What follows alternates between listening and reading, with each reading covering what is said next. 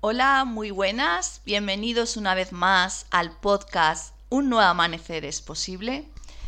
¿Cómo estás? Espero que muy bien. Y esta vez vamos a hablar sobre el ego. El ego, eso que tanto nos lleva de cabeza a muchos de nosotros. Concretamente lo he titulado El ego odia equivocarse. Es cierto que muchos de nosotros, la mayoría de las veces, nos relacionamos desde el ego. Como he dicho, muy a pesar nuestro. Bien es cierto que unas personas pues son más conscientes de su ego y como muchas este pues hace acto de presencia y lo logran mantener a raya en menor, en mayor o menor medida. Pero también es cierto que es que nadie está libre de él y es que el ego odia equivocarse. Pero antes de seguir avanzando, permíteme un inciso para decirte qué es el ego realmente. El ego proviene del latín y significa yo, y es el concepto psicológico mediante el cual el ser humano se identifica a sí mismo y es donde se siente identificado. Cuando nos relacionamos desde el ego, nos alejamos de nuestro ser y de nuestra esencia o nuestra alma, como lo queramos llamar.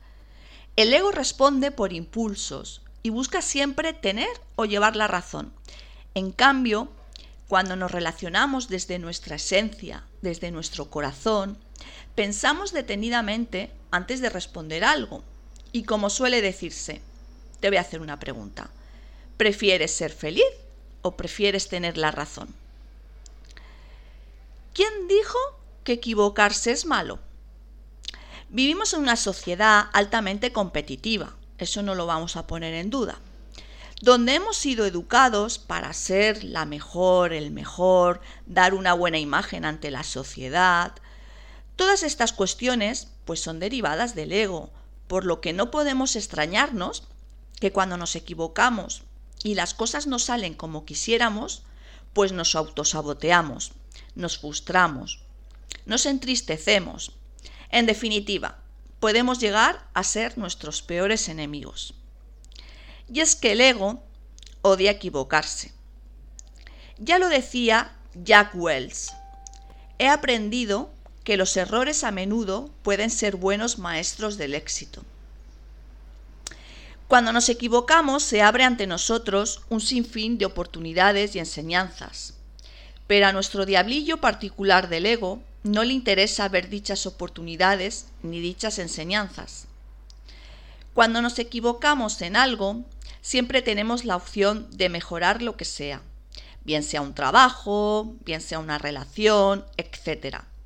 Pero para ello necesitamos establecer un nuevo diálogo interno basado en la comprensión, la aceptación, el respeto y un largo etcétera. Cuando nos equivocamos, estamos obteniendo realmente una enseñanza muy, muy valiosa.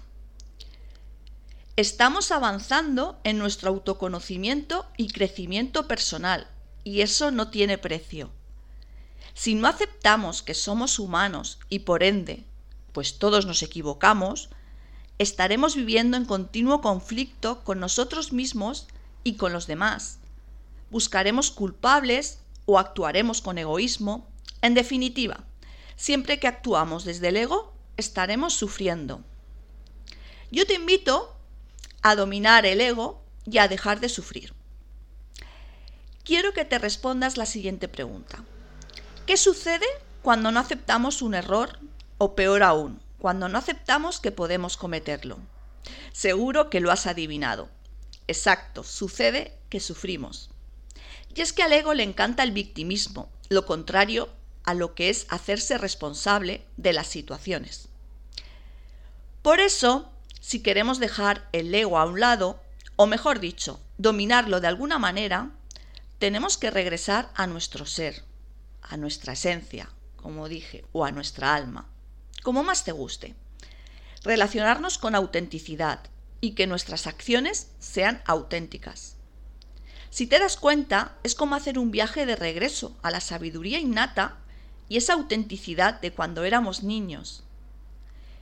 Cuando te relacionas desde tu yo auténtico, te notas con más poder interior. más decidido, decidida a ser la persona que siempre quisiste ser y no aquella que nos dijeron que debíamos ser. La última decisión siempre la tenemos nosotros. Pero si en algo coincidimos todos, es que no queremos sufrir, queremos ser más felices. Porque en realidad la felicidad es un derecho innato que muchas veces no nos damos el permiso de disfrutarlo.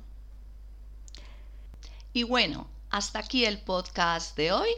Si te ha gustado, no dudes en compartirlo en tus redes sociales para que más personas lo puedan escuchar. Y nada más por mi parte. Desearte un feliz día y te mando un abrazo gigante. Hasta el próximo podcast.